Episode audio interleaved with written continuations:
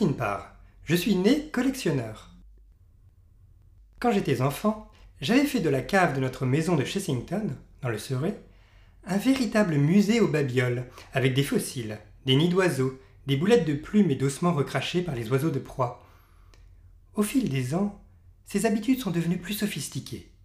Je me suis mis à collectionner les timbres, les tickets de bus, les pennies de l'époque victorienne et les livres de photos. Ma plus grande collection à ce jour.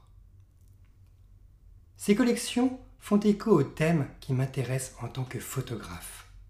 Un métier que j'associe à l'art du collectionneur.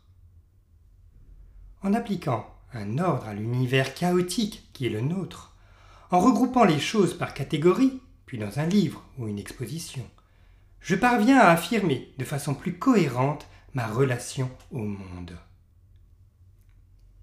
J'éprouve aussi une grande attirance pour les objets éphémères.